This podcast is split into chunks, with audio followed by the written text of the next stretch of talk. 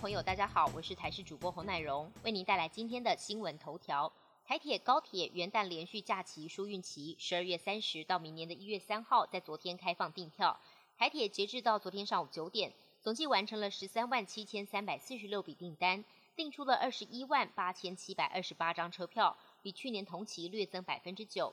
台铁局运务处长陈玉谋表示，EMU 三百型元旦假期间每天将开行六班次。目前所有车票都已经售完，腾云座舱也就是商务车厢的车票将在十二月十五号开放订购，而高铁截至到昨天上午十一点为止，已经卖出了约十九点二万张车票。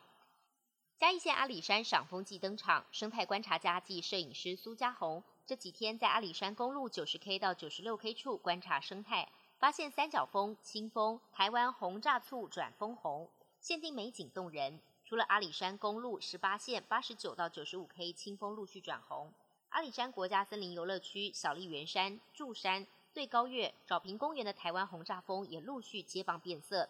天气越冷，枫叶越美丽。想要赏枫叶美景的民众可以把握机会，赶快上山。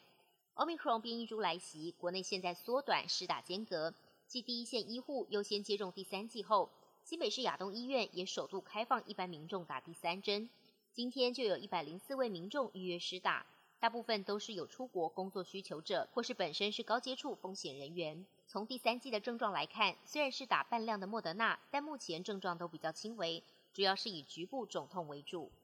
美国总统拜登三号在白宫发表谈话时，声音低沉，还不断咳嗽清嗓。被记者问到是不是身体不舒服，拜登坦诚自己罹患了感冒，是被小孙子传染的。白宫医师也发布声明。强调，拜登本周已经接受了三次检测，排除新冠肺炎的可能。